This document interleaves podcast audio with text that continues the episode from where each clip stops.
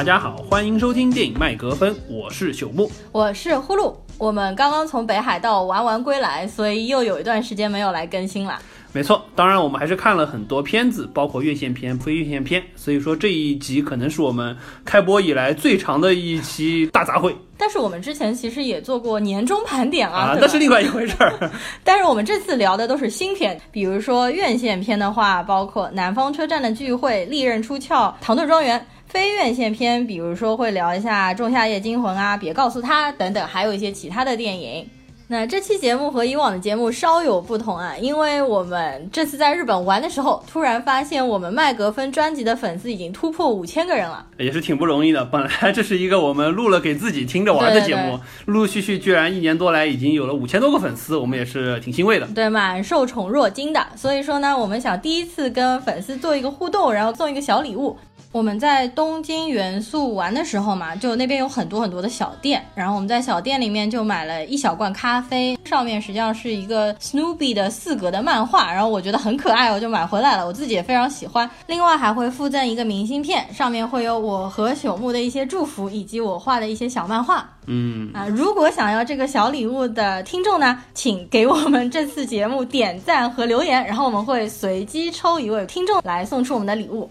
那再说回我们在日本的行程当中，有一点点和电影相关的内容，就是有一天我们在东京闲逛，逛到了代官山，也就是那边比较呃高档的、比较 fashion 的一个社区，有很多设计师在那边聚居。然后那边呢有一家很出名的，在日本叫做鸟屋书店的一个地方。嗯，然后那个书店应该算是一个网红书店，因为它可能全身都是玻璃构架的那种书店。呃，我们去了是觉得蛮漂亮，不过也没有特别的惊艳，因为现在上海有很多类似的书店，有可能是仿。造日本的，比如说像延吉佑啊、中书阁啊，包括台湾的诚品书店，其实风格都非常像。就里面除了卖书，它还会卖很多相关的文具啊或者周边产品。一块地方是专门卖书的，然后你要通过一个那种像玻璃的小走廊去另外一块地方，那边是专门买音像制品和电影的。然后我们就在那个音像制品和电影那儿逛的时候呢，就看见他们摆了一个非常大的摊，在卖库布里克的电影的一些周边，比如说《二零零一太空漫游》里面宇航员的手办啊，还有发条城的手办啊，感觉他们什么东西都可以做手办。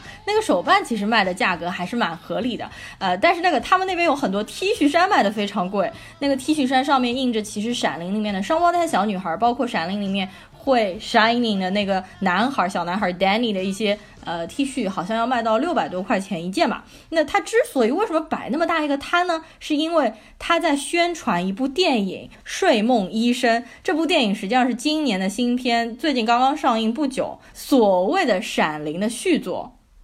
那我对这部电影当然是抱着非常大的好奇心，所以我第一时间就去看了。其实看完之后的观感还是不差的，就是如果作为单纯的一部惊悚恐怖片来看，观感是不差的。但是因为珠玉在前，你总会对比这部电影和《闪灵》的风格和类型其实完全不一样。大家要去看的话，不要抱着对《闪灵》的那个期望值去看，那你是会失望的。但是你作为一个单纯的惊悚片来看，还是不错的。特别是电影的后半段渐入佳境，它当中有一些非常。常奇妙的设定，高概念的设定里面会闪灵的人，他们需要吸取和吸吮那些儿童被折磨之后喷出的一些真气，这几个画面就特别的诡异，很难在其他电影当中看到。所以说这部电影呢，实际上还上了昆汀大导演今年的个人 Top Three 的榜单。昆汀他给了一个榜单嘛，就他今年最喜欢的三部影片，第一部是《爱尔兰人》，第二部是在豆瓣上面风评非常差的，只打了五点七分的那个灾难惊悚片《巨恶风暴》，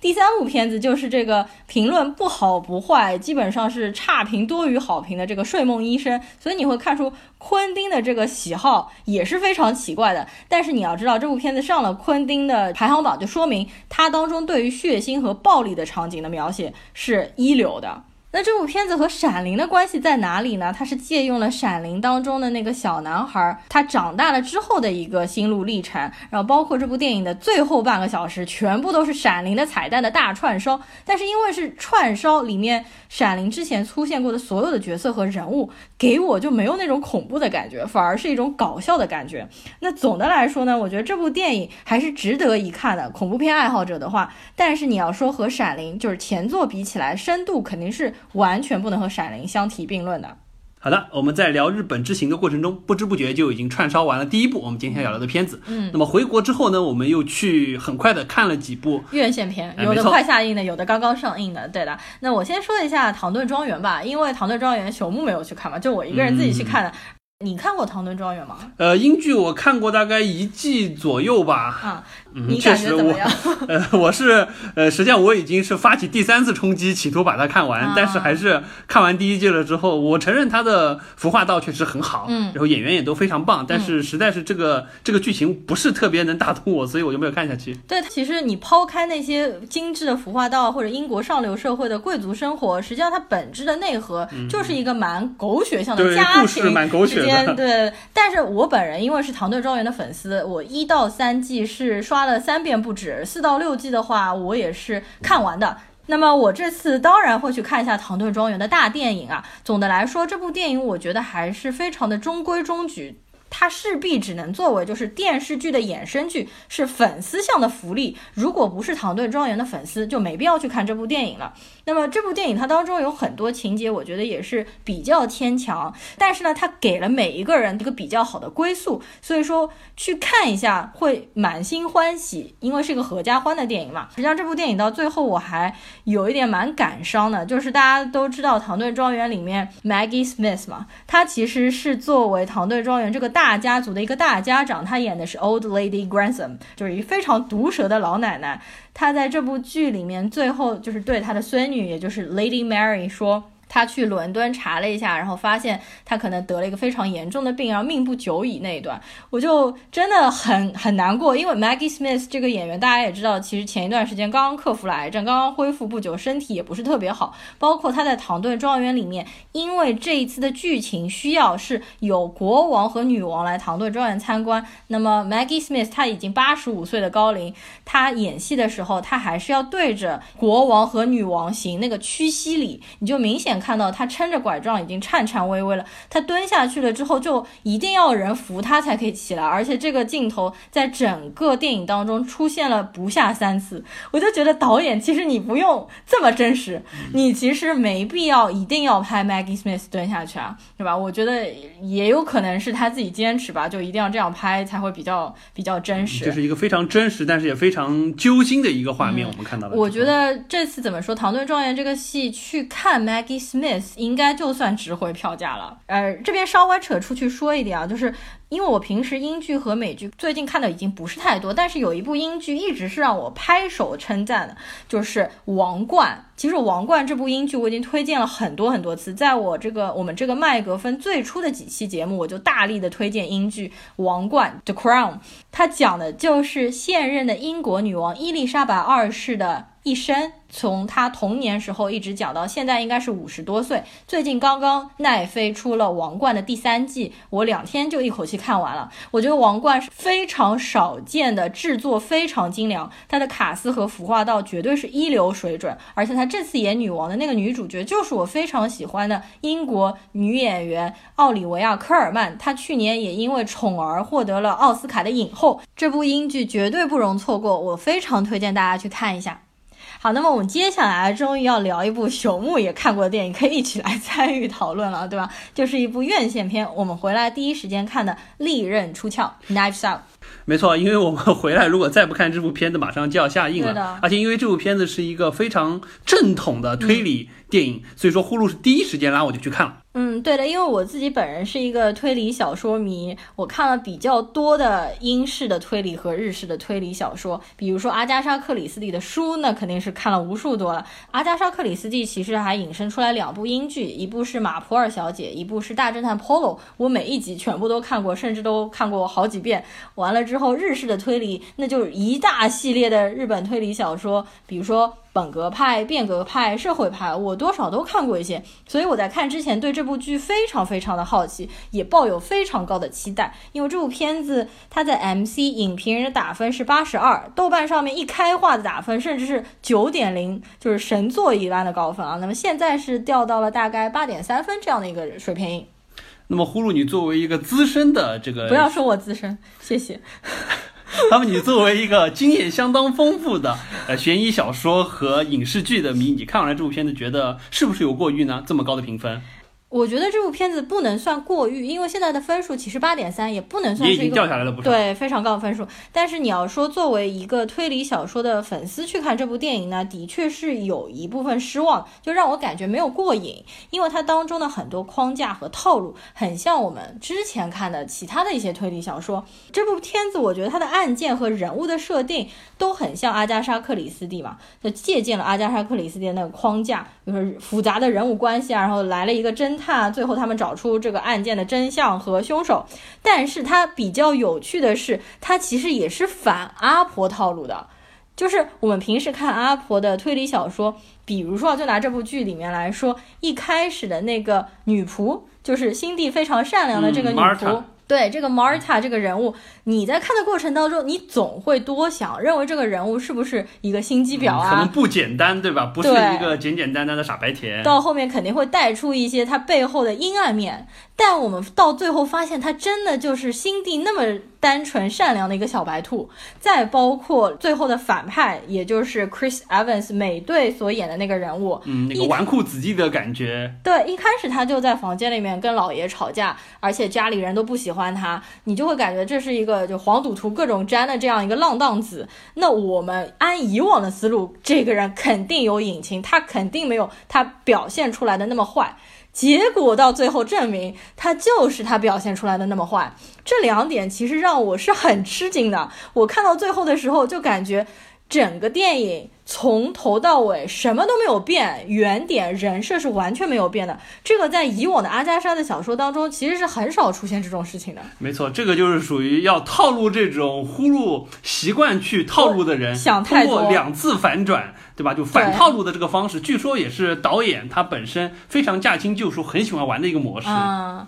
对的，我觉得这个就是想太多。如果什么都不想，就是相信导演告诉你一切，你就跟着导演的思路拍下去，反而你会觉得这部电影拍得很不错。因为我觉得这部片子实际上本身它当中也埋了一个梗，我觉得这个是我个人也比较喜欢的，就它里面有一个强设定，就是这个呃实际上不应该说是女仆啦，应该说是女护士，哦，叫对 Marta，她实际上。是有一个什么毛病呢？就是他不能说假话，一说假话就会吐，嗯相当于就像是说吐真剂一样的这么一个设定。所以说，基于这一个，这个片子当中所有展现出来的情节回放或者说是回顾，都是一个完全真实视角的，嗯，就有点像是开了上帝视角让你去看，没有任何虚假的东西，只是说它案件的展开是随着像剥洋葱一样，一点一点把这个镜头放的越来越全，把越来越多的真相告诉你，但是没有假的东西告诉你，嗯。所以说基本上是基于这个设定，所以说这个设定可能也就是一定程度上暗含了导演想要玩这个套路，就是我告诉你，一开始你看到这个人，他是好的就是好，他是坏的就是坏的，对。当中再怎么反转。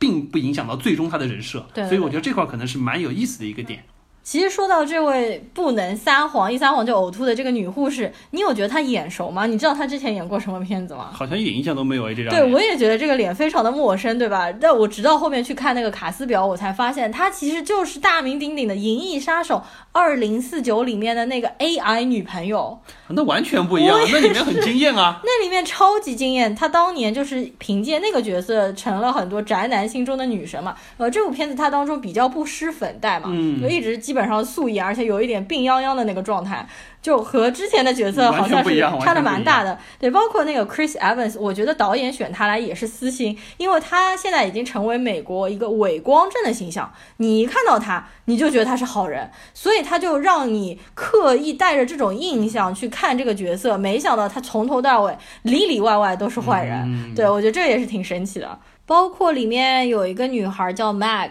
她就是和女仆关系比较好的那个女生，她的学费需要资助，她爷爷资助她。这个女生实际上就是蛮火的一部美剧，叫做《Thirteen Reasons Why》十三个原因里面讲校园霸凌的，被校园霸凌了之后自杀的那个女生，女主角就是她演的。包括这位 Mag 的妈妈，实际上我也挺喜欢这个演员，就长得非常让人印象深刻。就是他一直跟那个吵你要给我抚养费，然后多拿了一份学费的那个人，嗯他是谁呢？他就是我们一会儿要聊到的呃《仲夏夜惊魂》的导演的前作《遗传厄运》里面的女主角，她在那个里面的表演就非常的惊艳，而且她这张脸就看上去就很很惊悚、很恐怖。她在《遗传厄运》当中演了一个非常悲剧性的一个女性的角色，她在这部片子当中，我觉得演的也还不错。其实这部片子应该算是云星聚集了。没错，包括这里面还有迈克尔·山农，而且他演的这个角色确实和他原来塑造的那些很多形象都不太一样。比如说像《水晶物语》里面，就一直给人他的感觉，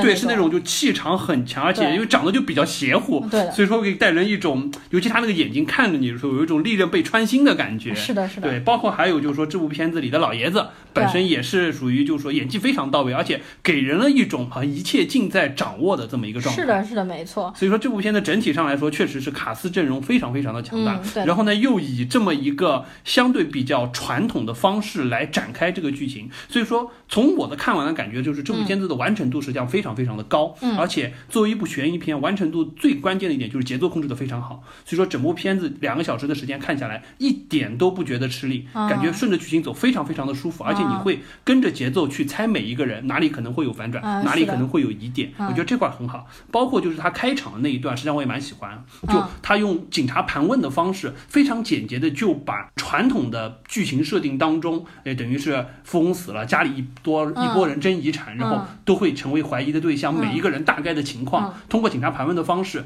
很快的两三分钟就把一个人形象勾勒出来，之后也在这个形象之上进一步去展开，我觉得这个特别好。呃，其实警察盘问这是一个惯用的套路，阿加莎的每一部小说都是这样展开的，都是 Polo 来单独私密的给另外一个人做面试和采访，然后看这个人有没有撒谎，然后从从他的语境当中找到一些漏洞。这是和以往的传统的，就是说本格推理小说，我觉得是比较像的。比较不像的一点是，就 Polo 在审问，或者是马普尔小姐在审问这些犯人的时候。他只能听到犯人的一面之词，但是这部电影当中比较不一样的是，他除了犯人的一面之词之外，他还会有犯人的内心的想法。实际上真实发生的是什么事情？这个是我们如果看小说的话，因为不是上帝视角看不到的这些内容。这部电影实际上是有一点上帝视角的，他告诉你表面一套，背后真实发生的事情，他马上就拍出来给你看。对，没错。所以说这块也是，就是从我们的看法，就看这部电影的过程当中，感觉比较奇异的一点。和原来那种片子展现出来的方式不太一样，嗯，包括我们看到，就是我们说像喝了吐真剂一样那个女主，嗯，她在回答问题的时候，她会第一时间先把实际上她觉得自己是用错了药毒害了老头子那一段场景全部复原一遍，告诉你真实的怎么样，对，她再去应对怎么样去说这些事儿，对，我觉得这块还是蛮有意思的，对对对。当然说到这个吐真剂这块，实际上我觉得我们刚才说到这个吐真剂的设定，暗示了这部片子都是真实场景，没有任何虚假的东西，甚至把内心活动都剖出来了。但是我觉得土真剂这一块。实际上，我觉得有一点失望的就是，嗯，本身这是一个可以玩的很好的梗，它就像什么，就像在法庭上这个控辩双方对于证人的质询一样，证人你可能不能撒谎，但是我可以通过我表述方式的东西，我有一些，比如说我怎么样去描述。我想要说的话虽然是真话，但是可能不全。就比如说，他们他们当当时在询问你当时给那个老老翁用了什么药，他就说自从他受伤以来，每次都是用什么什么什么药，并没有说当天是给他用了什么药。通过这种方式避免了，从他角度来说是避免了自己的一个撒谎带来的生理不适。从观众的角度来说，就实际上他用了这么一个方式去回避了警察对他的追问。所以说，我觉得这块实际上就语言梗可以用得更好，但可惜是在那一段。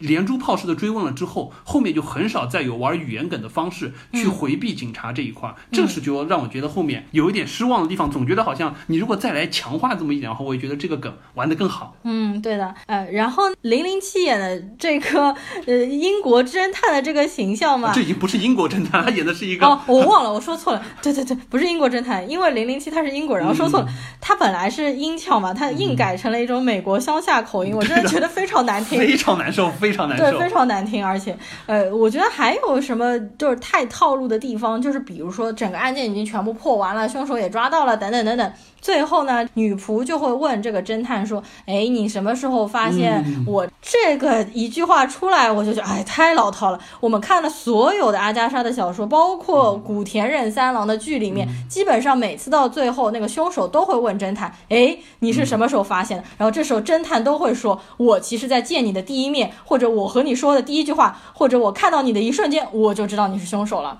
然后他们就会给出原因，为什么会给是凶手。但是以往的那些。剧里面我觉得是比较巧妙的，侦探一般性是通过他说的一个话或者一个动作上的漏洞，发现这个人其实就是凶手。但是这部剧我觉得这个地方设置的有一点糙，就是实际上是这个女主鞋子上面溅到了一滴血。但这个东西我觉得设定的不是特别的就太。简单了，没有一个推理的过程，或者说是没有一个呃怎么讲，就感觉这部片子有一点偷机取巧在这个点上，可以设计的更巧妙一点。包括这部片子实际上还有一些问题，就是它虽然是非常传统的英式推理的这种风格和设定，但是它的时代设计上设设定在现在，因为所有的用的手机，包括法医鉴定的方式都是现在。但是很奇怪的是，在这个片子警方去侦破案件的过程当中，你会觉得科技元素用的非常非常的少，除了有一份血液检测报告之外，其他的。对于现场的勘查以及一些证据的搜索，感觉就非常非常的落后，还是那种传统的推理，主要是靠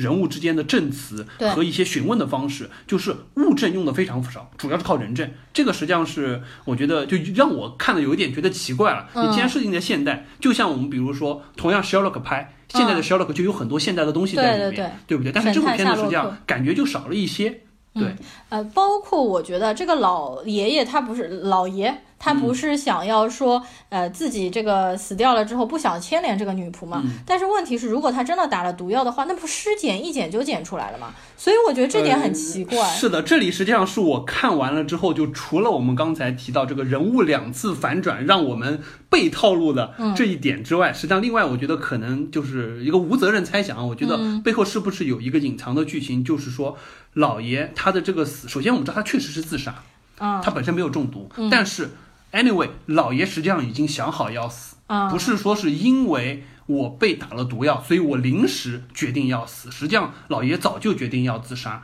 只是说这个自杀的时间点到底是他有预谋的去安排了这一系列，还是说他有了自杀的想法了之后，当天的这一系列的举动促使了他把自杀的决定提前。因为我在当中看到了好几个疑点，我觉得串起来了之后，呃我觉得可以稍微拿出来说一下，就是比如说啊，老爷实际上在他八十五岁生日之前，就已经陆陆续续的先去和子女断绝了各种经济往来，嗯。比如说和他的大女儿，包括和他的儿子，我公司不要你管了，嗯。包括。本来要资助的那个外孙女，我也不再给你经济支柱了，已经把所有的经济往来和子女断绝了，相当于是对，相当于就是清理门户的感觉。而且一周之前已经修改好了遗嘱，嗯包括里面当中还有一个什么呢？就是我觉得是蛮有意思的点，我在网上看到一个说法，就是这部片子叫《Knives Out》，嗯然后实际上叫利刃出鞘。然后呢，里面有一个确实有一个挺奇观的场景，就是在他的客厅里有一个就像铁王座一样摆了，一圈的匕首。。然后呢，当时他还有一个就是他在和女护士在书房里下棋的时候，有一个玩弄匕首的那一段，而且他还说到就是说，实际上是埋了一个梗。就是说，他那个儿子每天就想着这些，但是他连真真的匕首和道具匕首都分不清。最后实际上也确实这个救了女主。那么回过头来说，在他说这段话之后，他实际上拿起了旁边的一把匕首，并且把那个匕首拔了出来。嗯这是全片当中唯一一个真的匕首，并且拔出鞘的场面。哦，其他所有的子女没有碰过匕首。哦 Chris Evans 演的这个角色拿起的是一把假的匕首，这是唯一一个 Knives Out 的一个场景。哦，其次呢，从头到尾呼应的那个杯子就是 My House, My Rules, My Coffee。嗯，所以说实际上相当于是什么？就是本身这一系列东西，包括整个剧情，甚至说他自杀这个场景，感觉全是老爷。已经设定好的，是按照他的剧本在走。我把我自己想要了的后事都了了，我遗嘱也改好了，甚至说我玩匕首的这个场景就意识了，实际上是我要 knives out，我要开始去触发这个情节。不管这个情节是在他设定之中还是意外的，但是是他来主导说，嗯，我就我要叫 Marta 说这个东西你可能要怎么样说，你可以脱罪，同时呢我要自杀，然后完了之后引引发一系列后续的整个剧情的开展，我觉得这块可能是蛮有意思的。包括还有一点就是，实际上老爷已经想得很清楚，我们知道他当中是因为误注射了吗啡。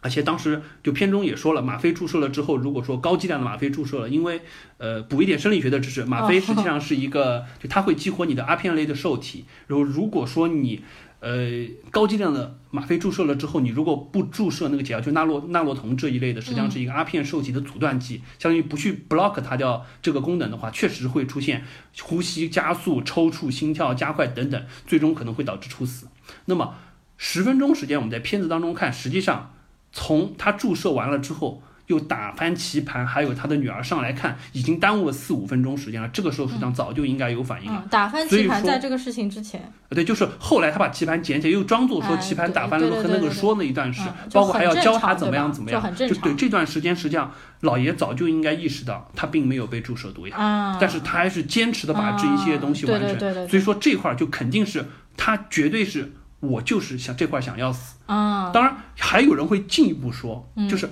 到底这个偷换药这个事儿，嗯就是 Chris Evans 演这个角色偷换药这个事儿，是不是也在老爷的策划当中？相当于是他是不是主导？对，我觉得这个很难。太难了？他可能埋下了一系列契机，就比如说他会在生日当天去和他的这外孙说：“嗯我把这个遗嘱已经改过了，全部留给他，不留给你们。”这个事儿就觉得很奇怪。嗯他是不是想通过这个诱因就促使哎，就激怒他，让他去做一些出格的事儿，从而来完成自己想要完成自杀的这么一个想法？这个有人会说，但是我觉得可能不太合理。但是不管怎么说，至少当时老爷肯定是知道自己确实没有中毒但是他要继续把这个计划完成下去。嗯，所以说，我觉得这块儿实际上，对我当时看的时候，第一感觉就是这样子。我一直期待最后剧情能走到这个方向，但是剧情最后没有解释说这一块只是说最后幕后凶手是 Chris Evans 演的这个角色。所以说，老爷这块儿我还是觉得，老爷的想法想死的想法一定是有的。嗯，当天也是可能临时决定，觉得这个时间点也挺好的，而且可以实施下去。发现自己实际上不会死，但是还是毅然决绝的，我就就此撒手人寰吧。当然，在这块实际上还有一个比较有意思的地方，就是我们刚才也提到说，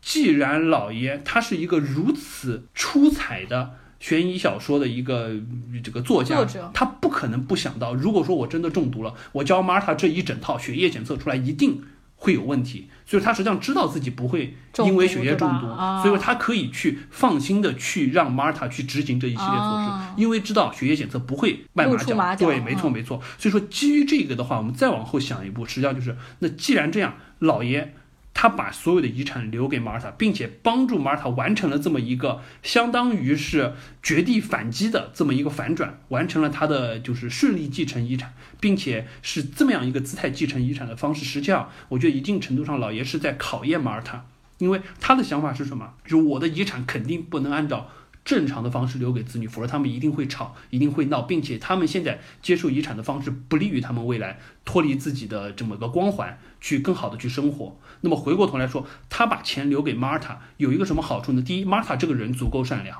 所以说，Marta 一定不会对于应该伸出援手的人不管不顾。比如说，他和他关系非常好的那个需要学费资助的人，他当时电话就说：“我一定会继续给你经济资助。嗯就知道应该得到他遗产照顾的人，Marta 一定不会把他们弃之不顾。但是那些过分的需求，Marta 可能就不会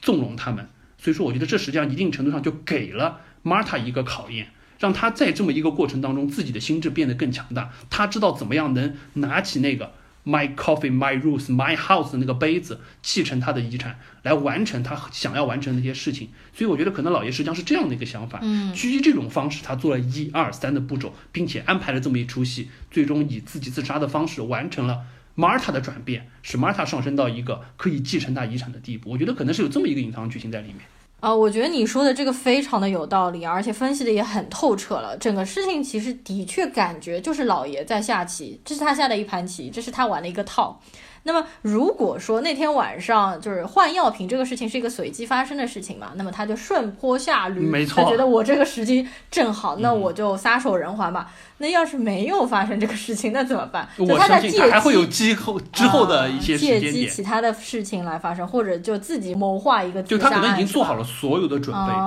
只是说需要一个触发点。那岂不是那个时候他内心狂喜嘛？但是他表面完全没有所以我。我觉得他说哦，原来这个他刚开始问我说，如果说出现了这种情况会怎么样，并且非常开心的拿起了小本说要记下来。啊对对对对对实际上那个时候我就在感觉，我就感觉他好像已经开始构觉得，哎啊，我的这个这个计划可以启动了，哦有这种感觉。哦，你这么说是有道理的，不然我们就觉得为什么他知道自己要临死之前那么淡定？其实他已经想得很清对，因为他明显就是就主要基于这个点，是基于我看到就是他们在这这骑骑士里的这一段场景的时候，我当时就觉得。老爷肯定不简单，不是这么轻轻松松就因为用错了药就死掉了。虽然他已经是一个八十五岁的老人，包括他后面一系列计划的缜密程度，一定不是临时想的。再包括关键是，他如果知道自己就刚刚我们说的这个血液中毒这个事儿会给玛塔留下隐患的话，他不会这样子执行下去。嗯是的他就是知道自己没中毒，但是他毅然决绝的要割喉自尽，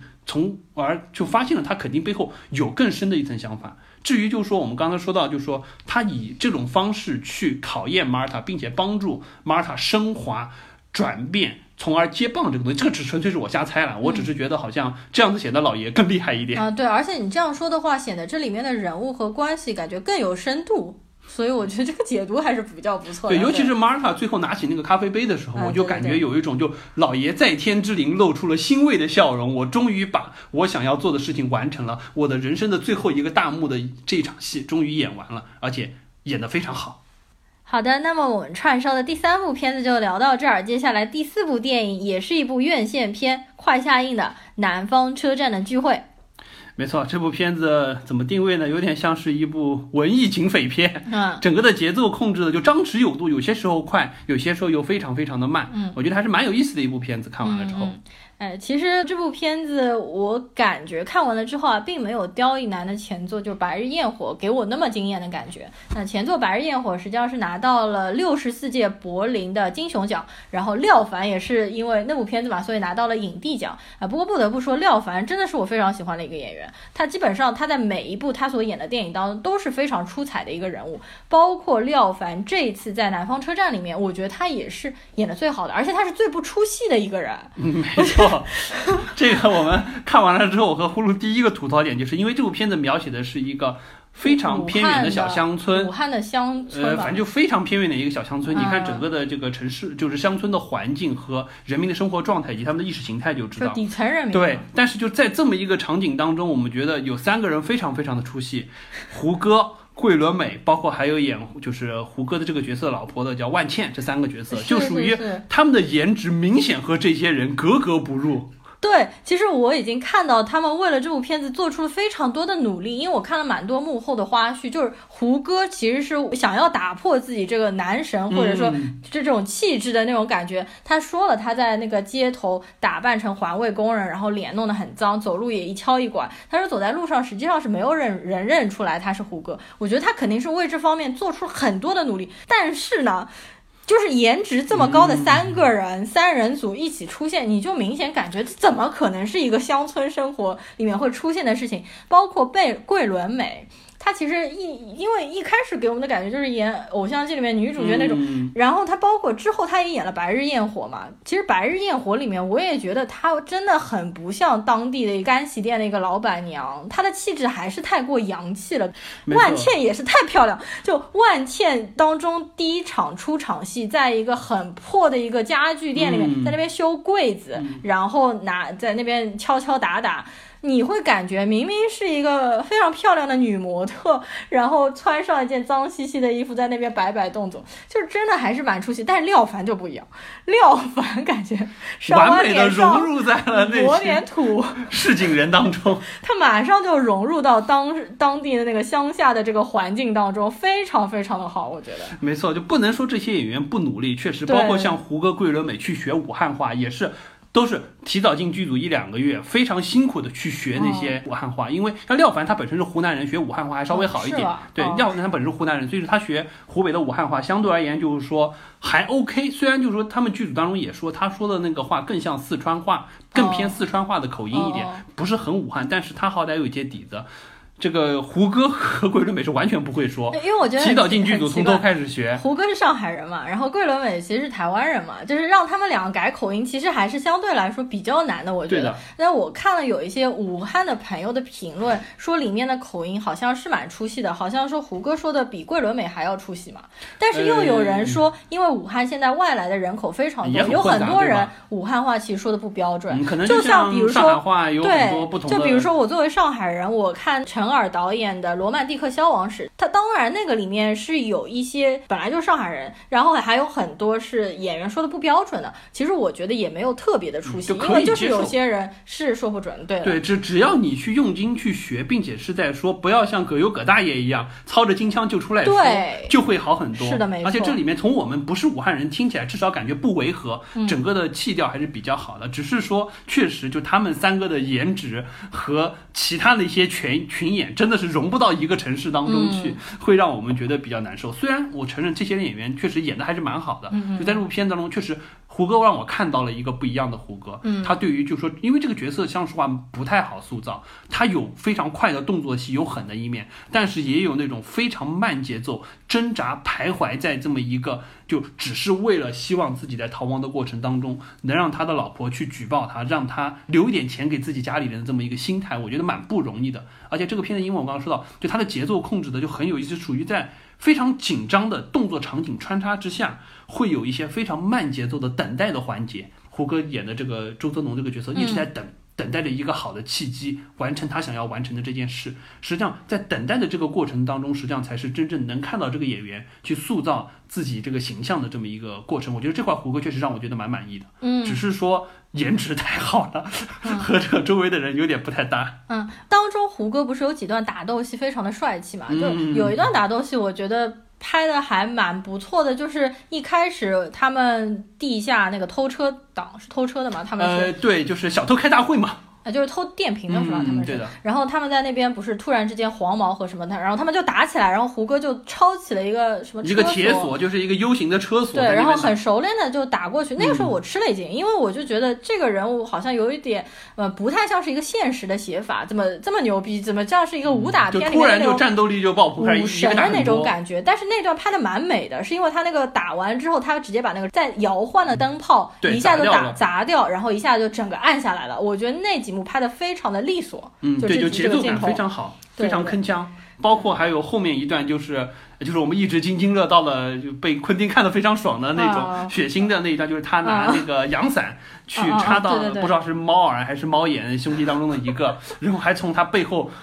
撑了出来，伞打开了之后血飙在上面，那个对奇观性非常强。那一幕应该是非常出名的。然后我看了幕后的花絮嘛，就是说这个道具组其实是做了两百多把这个伞，就是是到底是要多少粗细的伞啊才可以穿过人体，这个血到底要怎么喷，后面要怎么打开，这样他们做了两百多把伞。呃，这里面除了这个场景非常让人吃惊，非常暴力嘛，嗯第一个让我们非常暴力到我和朽木面面相觑的那个场景，就是当时那个黄毛骑着啊，车过去。然后有一辆叉车，然后把他的头削掉那一段，那个太直接，那个我是真没想到，突然就太直接了那段可能国内上映的时候还删减了一些，删减了一点，对又偏长，就是可能本来这个细节或者更更镜头夸张、一些，更慢一点，是的，是的。那块就是没想到，因为太吓人了一直是非常慢节奏的对，除了前面就是小偷开会打的那一段之外，一直比较节奏慢。没想到突然就有这么一个嗯非常夸张的一个场景出来。是的，是的，这个让我精神为之一振奋啊！哎，这部呃片子因为当时在戛纳做首映的时候，因为他拿到了戛纳的主竞赛的那个就是评选入选了嘛，呃，昆汀其实是去看了这部片子的首映嘛，而且他看完了之后表示很喜欢这部片子，我可以想象到，他看到那个飙血的场景，哎一定可能开心的不行。可能觉得，哦呦，这个杀人的手法非常有指不，定那个阳伞飙血，他以后要借鉴鉴一下，对吧？以后要借鉴一下，是包括里面还有一个奇观性比较强的，就是在马戏团有一个就是投了硬币会会就一个瓶子里一个女的头伸出来会唱歌的那一段，啊那个奇观性也是蛮强的。我当时看了也有就微微有一点不舒服，但是又会觉得哎这个设定蛮诡异的，就有点像是这种比较偏远的山就是村为了博眼球对会做的这么一个设定。就是那种像 freak show，就是那种叫做什么奇异异秀或者怪胎秀啊这种，我小时候其实在上海动物园有看过类似的秀，我就是一个柜子里面，嗯然后上面打开有一个女人的头，然后下面是空的。我小时候真的被吓死，但是后来我知道，其实下面是斜面放了一面子，镜啊什么的，对对对。呃，但是这种秀好像真的在我们童年的时代，在全国各地都有嗯很流行，有一阵子很流行，对。就很包括这部片子是这样，因为它描写的是一个相对比较偏远的小村镇，嗯所以说里面有很多现象，实际上是导演刁亦男有亲闻或者说是亲见的。比如说我们一开始刚刚说那个小偷开大会的那个场景，啊实际上那个场景看当时看来就是蛮有意思的。一群人在那边正儿八经的像开居民大会一样，啊是是实际上是一帮小偷在分地盘。嗯对对对，这个对应就到后面，实际上就和警察那边是一一对应起来的，包括还有说就裴勇女这个事儿，说是导演之前在广西那边确实看到有就有这么一波人，嗯就以裴勇为目的，实际上是出卖色相等等等等。哦包括还有就是说我们当中还有一段，就是他们实际上到动物园去搜查那一段。那个据说也是哦导演小时候，就他们那边知道过有这么一个事，也是就是一个死刑犯嗯。在执行前不知道怎么回事逃了出来，然后就躲在动物园，或者躲在什么大象大象馆，是躲在什么地方，就一直藏身在动物园里，呃就白天就躲在那躲着，晚上跑出来就找东西吃，还是怎么样，就反正就非常好的和那个动物园融为一体，一直没有被发现，还躲了蛮久，就蛮奇异的一个设定。哦那段在电影当中展现也蛮有意思的，他们就夜探动物园去找那个人，有看到大象、看到狮子、老虎、看到火烈鸟等等等等，嗯那块就奇观性还蛮强的。嗯，包括当中实际上我最喜欢的那一个场景，就是因为整部片子实际上它是描写南方，就一直是用那种比较昏暗的色调去勾勒出南方这种阴暗潮湿的感觉。对，但是跳广场舞那一段，所有人穿着像 LED 灯的那个鞋子在那一块那块儿当时就觉得哇塞，就因为整个一到了夜市那一块儿，大量的霓虹灯的色彩出现，一下子就把整个片子的基调调亮了很多。然后那帮人在那边跳，确实又觉得很有意思。嗯而最后又发现，实际上那一帮就是警察。对通过这个个方式，很，快的就区分清了自己和别人。包括后面就说他们化妆成这种骑手，然后完了之后就说去搜寻的时候，当时也说所有警察不要摘帽子。就很好的就帮你分辨出了什么是警察，什么是坏人。我觉得这个设定还是就体现出了那种朴素的智慧。嗯，没错，它当中包括他们聚集在一起，说你居然穿了一件 GUCCI 的衣服，好像是说 GUCCI 吧，呃，是这 GUCCI 还是 LV 的什么那个就非常花的那个。我忘记了。然后后来我看到网上有网友指出说，其实他穿的不是 GUCCI 的，就是其实那个人也是说错了，就证明了实际上这帮警察都也是很底层的，就是乱讲。实际上这衣服又是水货，对就蛮凸显的也是比较底层的一个市井的警察的一个形态。总的来说，这部片子看完的第一感觉就是非常的美，它当中大量的运用了霓虹美学，以及有一些类似赛博朋克的风格。所以呢，我也非常期待导演刁亦男的下一部作品。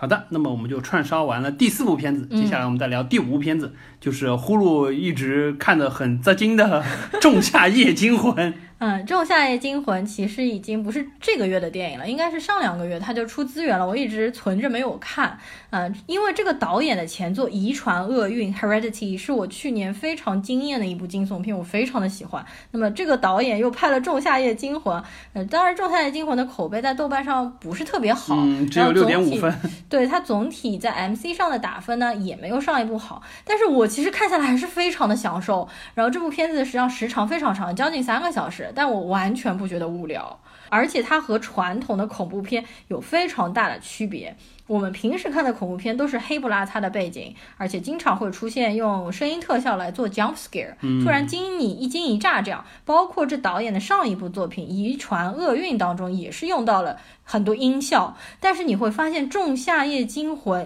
一点音效都没有，从头到尾故意要惊吓你的那种 jump scare 都没有，而且它的故事背景设定是在瑞典，瑞典是一个极昼极夜的国家，也就是说他们二十四小时都是白天，它塑造了一个嗯可能没有。到集中那一天，但是就是它哦是吧每天可能只有几个小时时间是有黄昏的，啊别的时候就一直是阳光明媚、风和日丽，风景也非常的好，优美，然后人也就打扮的很漂亮，这种状态就完全不是恐怖片种感觉的感觉。是的，对，所以就塑造了一种极昼恐怖的感觉，是在光天化日之下发生了非常多恐怖的事情。然后我那天还蛮作死，我那天晚上。因为觉得太好看了，然后一口气看完这部片子，已经到了半夜了。我到凌晨三点都没有睡着，而我第二天是要六点半起床上课的，所以第二天我真的就是只是前一晚上睡了两三个小时，第二天就拼命去上课了。间接说明这部电影真的会带给人很多的想法，很多的深思。大家最好不要睡前看这部电影。作为呼噜这种对吧惊悚恐怖片老司机的人，看完了之后都还是有一些后遗症的，说明这个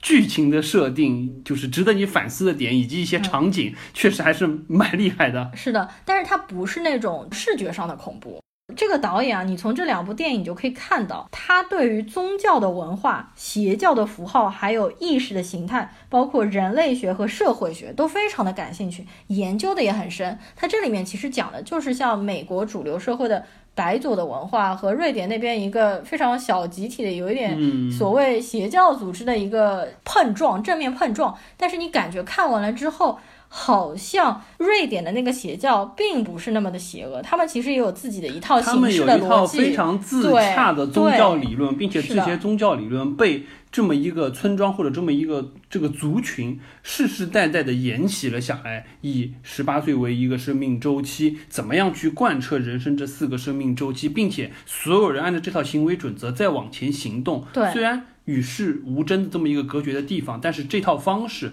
使他们这个族群有很强的凝聚力，每个人都有这么一个相对而言使命感，而且是一种安然接受的使命感。我觉得这个是蛮有意思的。我觉得现在有很多就是说，就是在白左的情绪之下，有很多人去研究这些，尤其是像在北欧或者说像爱尔兰这种地方，就会有很多这种相对比较封闭的。宗教习惯，包括像美国有种 M 式人，他们就不喜欢接受，就是说现代的这些文化的、现代的科技的东西嗯会有。我觉得这块实际上是蛮有意思的一个点。看完了之后，虽然呃这个这个族群的文化是比较邪恶，或者说比较就比较凶残，但是一定程度上也能勾起我们的一些反思，就是人嗯活着到底以什么样的方式无愧于天地更合适。对你，如果从他们自己族人的这个眼光来看，你不要带着现在人的这些批判的眼光去看，他们实际上真的是一个大和谐的社会。除了对生命的一些漠视和践踏之外，其他的我觉得实际上是一个非常有凝聚力的一个团体。他们其实也没有对生命有践踏，他们那些尸体，他们全部都会把肉抽干，嗯然后用作化肥来滋养这个土地，所以他们最后每个人只就不剩下一层人皮了。嗯当然，如果大家去看，我是很不建议，就是小朋友，就是应该怎么嗯说？我觉得初中生以下就不要看了吧。这部片子当中非常多重口味的画面和极度残忍的画面因为这。部片子分级好像已经分到 NC 十七了，就是对，因为它有两个版本，一个是剧场版，应该是 R 级，然后导演剪辑版应该是分到 NC 十七。NC 十七其实是美国分级的最高级，对就比二级也就是说比二级还要高。它当中有很多，比如说性场面或暴力场景，是很长时间，并且会引起你极度不适的那些画面。未成年人不得观看的这么一个。也就是说，十七岁以下，你若不拿身份证，你是不能进电影院去看的。那么这部片子，我觉得是就是意识形态还没有成熟的小朋友是绝对不适合去看这部片子的。呃，我推荐给成年人看吧，成年观众来看这部片子。呃，它当中的确有蛮多幕非常残忍的描写，或者是一些非常诡异的死法。要不我简单说一下其中几个冲击力比较大的死法，然后大家看一下要不要去看吧，自行判断。呃，其中第一个就是刚片头开始的时候，女主角的妹妹以及女主角的父母死掉的那个场景。这个场景本身是不恐怖的，但是它的那个死法非常的诡异。他们是吸入了汽车的尾气。我第一遍看的时候，因为那场景非常的暗，我根本没有看清楚是怎么死的。我重新重新看了之后，发现实际上是汽车尾气的排放口接了两根管子，一根管子是接到他父母的房间。然后在里面放那个汽车尾气，然后把房间的那个底下的缝用胶条封起来。这样的话，他父母是比较安详的，就是死在床上是睡眠的状态死掉的。但是女主角的妹妹就比较恐怖，她另一根管子是直接接着自己的嘴巴，并且在自己的嘴巴上面打了很多的胶带，直接是吸汽车尾气死的。对，尤其是那个场景，因为很暗嘛，但是就是说猛一眼看，就让我想到了《Mad Max》里面那个场景，对对对对对，就感觉有一点邪乎。是的，就是《Mad Max》里面那个老大，他不是一直要吸一个氧气罩什么东西，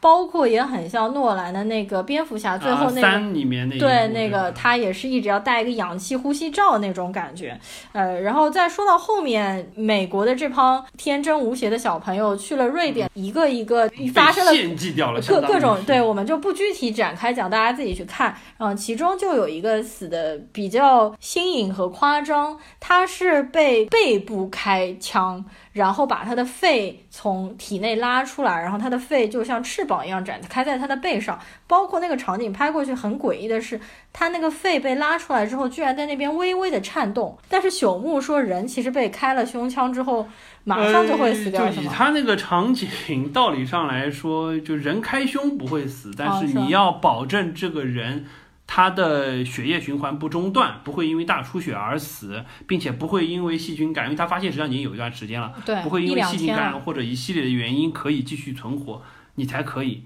呃，这个我觉得以他们那个村子当时的这个医疗卫生水平和技术操作难度是达不到的。嗯当然不排除说他们可能用了一些邪乎的宗教的药物，就草药啊，哦或者说一些其他的手法，超越了现在科学所理解的范畴，对对对，supernatural 的东西导致了他相当于是活体献祭的这个状态，对特别有可能有。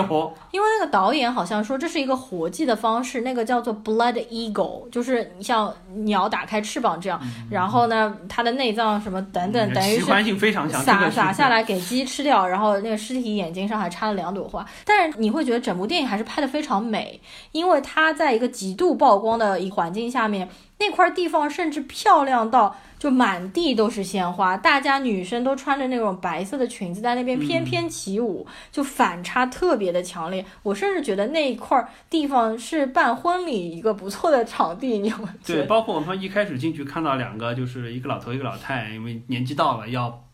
自愿献祭到自己的那个场景。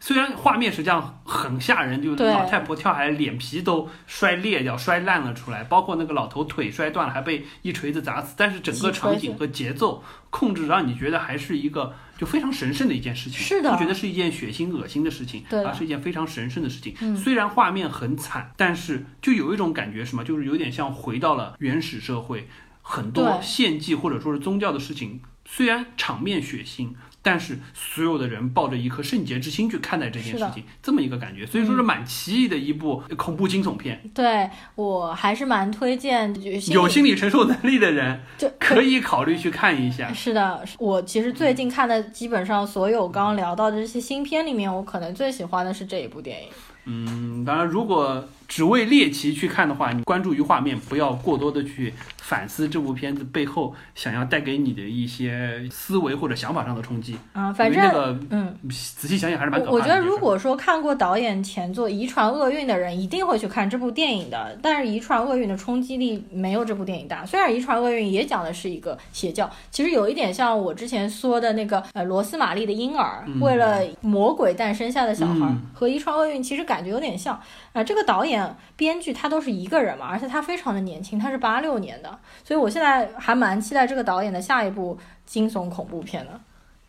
好的，那么接下来呢，我们就开始串烧我们的第六部影片，呃 也是最近比较火的一部，就叫《别告诉他》。这部片子本来是在国内要十一呃十二月份本来是要上映的嘛，那么它是在十一月二十二号在中国大陆做了点映，可能这个导演是想在奥斯卡上获得了奖之后，再在中国大规模的上映。然后呢，这部片子实际上之所以看它，主要是因为它现在在美国非常的火，可以说是继去年的《摘金奇缘》之后又一部纯亚裔班底，而且这部的整个片子因为。基本上是一半中文一半英文，就中中文化的程度。更高对，包括里面演奶奶的这个角色，他完全就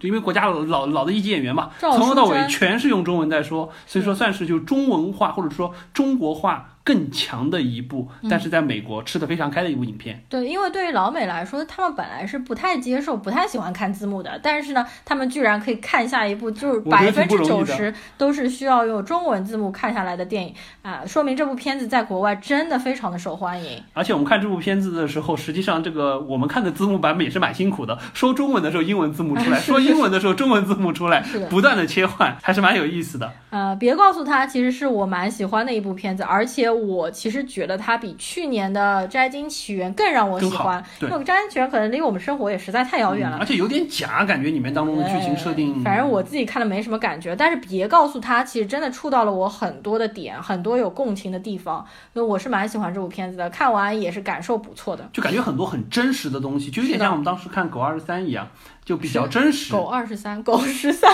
吧。啊，狗十三啊，狗十三 为什么会变成二十三？呃，OK，我聊回这部影片。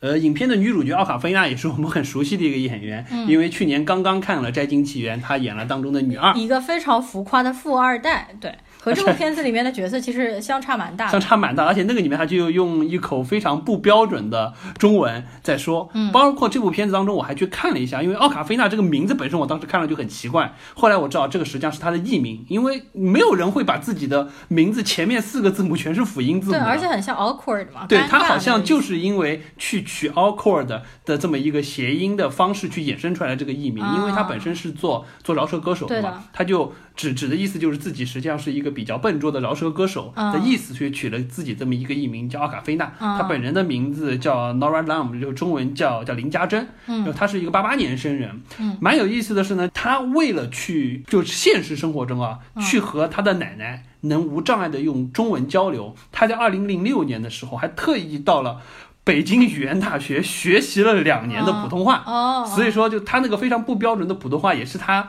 当年就是为了和自己的家人能够沟通，好脚的跑到北京这边认认真真去学过的。和这部片子当中实际上还蛮有意思，就像他和他奶奶不断的在和用中文沟通一样，这个感觉。包括说他还在北京为一家就是中文的杂志社撰写美食新闻，所以我觉得还是蛮有意思的一个一个女演员了。嗯，对，她在这里面的中文应该我觉得可能算是美籍华人里面说的比较不错的，你也看出来她很努力了。嗯，对的，对的。不过和她本身的角色设定稍微有点出入。因为这个角色是六岁的时候才离开中国去美国。如果一个六岁离开中国，应该中文说的可能比他现在要好。对，至少他的发音上，因为他有有六岁一直在听中文，他的发音不会这么 A B C 的感觉。嗯。但是这个角色本身演员因为演员员的限制，对这个没有办法。对的。然后他其实还演了另外一部非常大牌的，就和很多群星云集的女星一起演的，就是那个 Ocean's Eight 瞒天过海美人计，他当中也是非常出彩的一个演技。好的，说说这部片子的内容啊，实际上。看完了之后，我觉得还是蛮有意思的一个出发点，就是他实际上去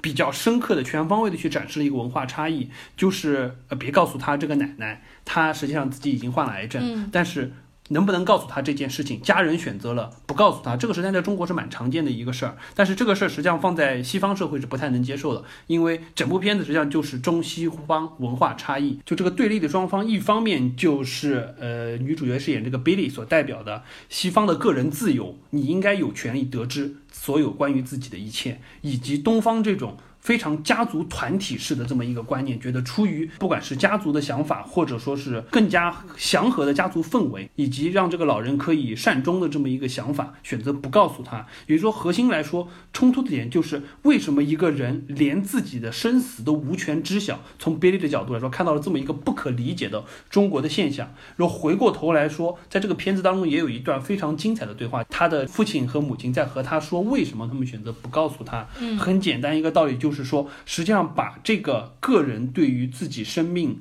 走向的知情权，转化成了一个家族责任感的一个反思，在这块儿我觉得是做的蛮好的。尤其是那段话，我觉得老外看了也会觉得有一些直击内心，就是相当于是和现在普世价值、民主自由这些。标准的共通的理念有一些相违背，但是你会深深想下去，觉得是有它价值存在点的。当然，我觉得比较可惜的就是那一段英文的字幕翻译的实际上比较比较挫，比较简单，没有那种深沉的抨击感，对，没有那种就是家族责任带来的厚重感在这里，这我觉得可能是比较可惜的一点。除此之外，我喜欢这部片子是因为我觉得它和我的日常生活非常的相似。就让我感觉非常的真实和熟悉，因为有很多国内的导演拍给一些老外看的电影当中是有很多猎奇中国的感觉，但这部片子完全不猎奇，我觉得它是比较真实的还原了一个中国现在普通家庭的一个生活状态，至少长春的这个家庭和我们上海家庭，我觉得还是真的有很多相似的地方，包括饭桌上会说的一些话。因为我们家亲戚聚在一起，真的有很多话就是会说到这些问题。最让我感触深刻的就是扫墓的那场戏，大家族一块儿聚集在那个墓碑面前，要进行很多仪式，然后要给逝去的人鞠躬，然后说逝者要保佑我们年轻的一辈啊。包括它里面会说，呃，这个饼干要拆开，这些食物都要拆开，以防别人来偷。因为我们家去扫墓的时候，我真的就是听我家的长辈跟我说过一模一样的话，就是会有这种特别特别感同身受。那么我觉得可能唯一不好的就是这部电影，因为时长非常短，就一个半小时，它的文本是非常简单的，它可能只是描写了这样一个简单的东西，它有更多的细节其实是可以插入去表达的。那这边我就还蛮推荐大家去看另外一部，我觉得有一点类似，就许鞍华的一部电影叫做《天水围的日与夜》，它讲的也是非常普通的香港的家庭的日常生活，当中也包括讲到了葬礼和扫墓的一些场景，但是那部。电影的就是体量和细节就更加的完整，更加的丰富。没错，顺着刚才呼噜说的这个，就里面很多的剧情的设定，确实我也觉得看完了之后感同身受感非常的强。而且这块比较有意思的就是，它真的就是不像之前那些猎奇中国的这种片子，因为我们知道，实际上早期有一些拍中国的片子，那些。身在欧美的华人导演拍的片子，真的是有很多不接地气的场景。这个我们说最典型的两个例子，一个例子就是像那个美国经常会有中餐馆里那种幸运饼干，这个东西是中国完全没有的东西，不知道为什么在美国他们觉得这是一个中餐馆的符号，来了中国来会问为什么你中餐馆没有这个东西。包括还有说美国有一个很火的菜叫左宗棠鸡。嗯，中国从来没有吃过，是的呀，是一种又咸又甜、很奇怪的口感，也是为了适应美国人。这些东西就是纯粹为了猎奇，但是这些猎奇的东西实际上给给真正的欧美人带来了一个错误的中国印象。但是这部片子完全没有，可以体现出就导演王子异花了很多的功夫，真正在观察中国，在感受中国这些实际的东西。你而且我觉得很不容易一点就是。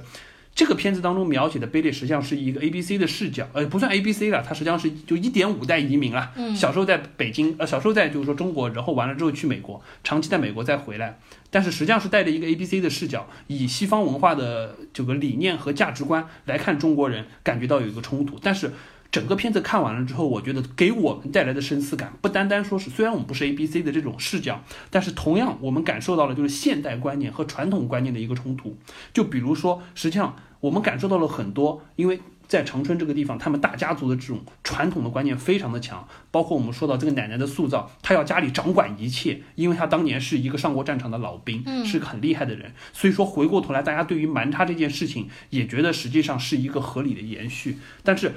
这是一个别告诉他的主线的关于就是个人生死知情权的事儿，但是在这个剧情展开的过程当中，有很多细节我们可以看得到，就像是我相信有很多在大城市打拼的年轻人回到家乡了之后，会遭遇到比如说逼婚啊、催生啊这些关于传统价值比较现在看来一定程度上有一些愚昧的。忠孝所带来的一些家族观念和年轻人本身在大城市里追求自我、追求这么一个个人价值产生冲突的点，我觉得在这部片子里，每个人都能看到一些自己看得到的细节。这些东西，我觉得是导演借这部片子实际上传达给了一方面是美国的年轻人，同时我觉得我们中国的人、中国的年轻人看完了也会有感受。我觉得这个是特别特别不容易的一点。包括这块，我可以延伸说一点，实际上从这部片子。在美国，实际上有这么好的口碑和票房，也反映了一个问题，就是我们之前一直在提所谓叫文化折扣，就是就中国的东方的文化是不是能很好的传递给欧美的那些不是在你价值文化体系当中的人？实际上，一定程度上，我们从这部片子看到了，就是欧美观众不是说不能接受亚洲面孔。你说奥卡菲娜长得也不算好看，她的演技实际上你说特别好嘛？也没有特别好，实际上也是略显生疏。但是说明了就是欧美观众实际上是可以接受亚洲面孔，他们也不讨厌像这部片子一样完全以中国环境为背景展开的一个故事，甚至还有大量的中文对白，强迫他们去看字幕。最关键的是电影当中的观念或者说是情感以及审美要能和欧美观众的。感受能有接轨的地方，那这部片子就找了一个桥接点，让东西方的文化产生了一个冲突，在这个冲突当中，我们看到了一些东西。欧美的观众也看到了一些东西，那这个东西实际上就是比较好的去回避文化折扣，能产生一个共鸣点，在这个共鸣点之上，大家求同存异，继续去讨论文化当中的差异。包括这部片子，实际上就我们经常会说，比较好的方式去回避文化折扣，就是一个所谓的好莱坞经验，就是说你需要能把普世价值贯穿在文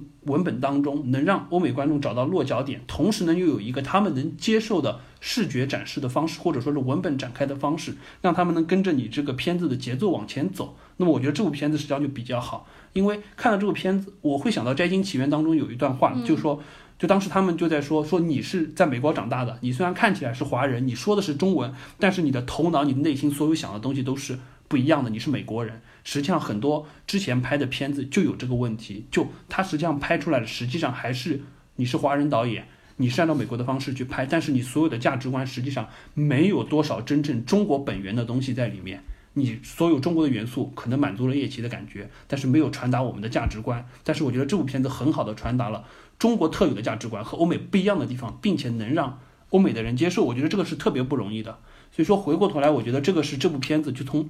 本身片子质量或者说是片子所内涵部分，我觉得特别特别特别满意的这一点，所以我还是蛮期待说，这个导演王子异，包括和奥卡菲娜之后，是不是能拍出更多的呃反映中国文化的片子？我们可以看到这部片子至少从我的感觉来上，比《摘金奇缘》上了很大一个台阶。我深有同感，而且我也非常期待这部片子可以在明年奥斯卡颁奖典礼上面摘得一些成绩和奖项。因为现在呼声比较高的就是这部片子当中饰演奶奶的赵淑珍，她很有可能会拿到奥斯卡的最佳女配的提名。但老实说，奶奶这个角色在这部片子当中，我觉得演的并不是算特别出彩，因为我们的电视剧、电影当中有太多类似的这样的奶奶的形象，包括她演的那种感觉也比较像是话剧那种比较比较夸张的那种演法。我反而是觉得奥卡菲娜就女主角在里面其实演的更加出彩。不过比较有趣的是，这部片子到最后马上接了一个真实的片段，就是导演王子异本人的奶奶，她在那边练气功。然后旁边又出来一排字，就是说，其实奶奶一直到现在都还健康的活着，对，好像六年过去了，依然很健康，对，非常牛逼。这我觉得回应回了，就是说，到底告不告诉他这个选择？对，然后就好像让很多西方的观众开始有一点转变了他们的想法，开始从觉得完全不告诉这是件错误的事情，慢慢的转变了他们看法，认为其实不告诉他是有背后存在的一个道理，是一个合理的选择。嗯，是的。啊，说到这个，我再额外插一句，我们刚刚提到奥斯卡嘛，实际上，呃，中国的影片现在出去，实际上拿奖是一方面，另外就是是不是因为拿奖更多的实际上是让专业的人看到这部影片的价值和认可，另外一方面实际上就是票房的问题。嗯，对的。呃，看通这通过这部影片，实际上我向另外提了一个点，就是我看到一个数据在说，我们刚才提到中国要拍出，或者说就是说华人导演。能拍出反映中国文化的好片子，这是第一步。第二步是能让这些影片真正的被欧美的观众看到，是第二步。这部片子在美国上的，受到了很好的口碑，受到很好的票房，这没有问题。但是我们中国人自己拍的片子是不是能走出去？我这边举几个数据啊，今年非常火的《流浪地球》在美国上映的时候。一百二十九家影院上映，最终的票房是五百八十七万美金，还算 OK 了，已经算非常不错了。这是有赖于它是一部特效片，而且《三体》这部片子，美国是拿过雨果奖的。三体书对，然后完了之后回过头来看，《我不是药神》那部片子，中国也是火的不行，对不对？是的。在美国上映的时候，只有两家影院排片，两家，两家影院，然后票房收入是五千五百六十二块。啊，这样子的，就 就这个是反映了，就是这部片子实际上对中国来说是一个非常深刻的社会问题。嗯，但是实际上放在美国你是没有价值的。首先，我们之前也说和达拉斯买家很接近，很接近。第二，这个中国的特色的东西美国人感觉不到，这个就是我刚才说的文化折扣的问题，就是你没有带入一个欧美人的价值观有落脚点的地方。那么回过头来，我们当时就提到说，中国自己拍的片子走到国外，票房最好的是什么？是二零零四年张艺谋拍的《英雄》。那部片子当时在美国有两千零三十一家影院上映，最终的票房五千三百万美金，非常非常的高。当然，这背后的背景是什么？不光是武打，有赖于它的发行方。它的发行方在美国的发行方实际上是米拉麦克斯，是隶属于迪士尼旗下的一家公司。有赖于这个，才让这个影片被这么多欧美观众看到了。所以说，回过头来，像这一类的影片，我们去讨论它的好与不好的时候，我们认可它是在于。我们觉得它实际上传递了正确的中国的价值，给美国人去讨论、去深思。但回过头来说，怎么让我们中国自己拍的片子能让美国人看到？这个可能一定程度上还是要通过商业的运作和发行这一块来做。当然，回过头来真正说这部片子，我们刚才说它好，但只是说基于我们，因为它是一部华人拍的片子，一部不猎奇的。中国文化片子反映的东西，但是从我们自己真正看的角度来说，可能也觉得只是如此而已。对对，因为太多的东西我们太熟悉，包括说里面很多人的演技，对于我们来说，可能就是一个电视剧的水平，不算是一部上乘的电影。只是我们看完了之后觉得，哎，亲切感很强。尤其是它是一部华人拍的，在国外大受好评的片子，有这个光环的加成，我们觉得好欣慰啊，真是不容易。是的，你们居然拍出这样的片子。我也是这么觉得，就是说它的文本层面的确不是太够，然后呢，细节描写的也不是太多，就比它好的家庭的电影，实际上国内导演拍的很多，或者台湾、香港导演拍的非常非常，甚至一些好的电视剧都比这个埋的深得多。但是反正导演和演员都还很年轻吧，他们还有更多给西方人带来中国文化视角的这么一个机会。对的，呃，这边说一个蛮有趣的，就是这个导演王子异，他的老公实际上就是拍《月光男孩》的黑人男导演。其实这个组合，就华裔导演和黑人导演的组合，就是非常本来就非常的奇妙嘛，又感觉是在好莱坞比较被边缘化的两种人。他们这两个电影的发行方也都是同一个公司，就是 A 二十四。所以说明天这部片子奥斯卡可能 能运作一把。哎，包括 A 二十四也发行了我前面很喜欢的《仲夏夜惊魂》。好的，我们串烧完了第六部电影，接下来我们最后再稍微提几句。我们最近主要是呼噜了，还看了几部非院线片，就是我感觉比较不错的几部非院线片，稍微讲一下吧。哎，其实两部题材比较相似的，其中第一部就是口碑非常好的《婚姻故事》，男主角就是老司机 Adam Driver，女主角就是黑寡妇 Scarlett Johansson，他们两位在里面奉献出了我觉得是比较真实而且比较精湛的演技。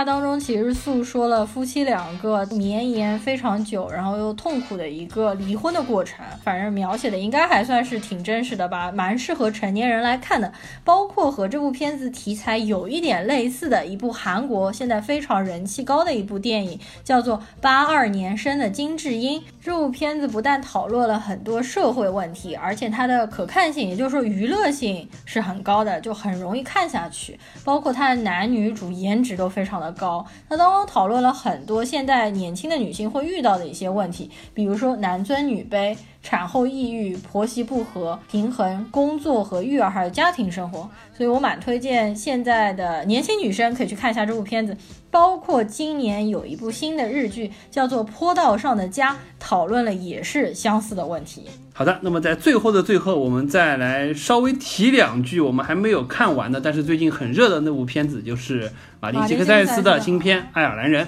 嗯，它时间比较长，三个半小时，我们还是还有一个小时没有看完。对。呃，这部片子怎么说呢？因为呼噜本身不太喜欢黑帮题材的片子，所以说一直看的进度就很慢，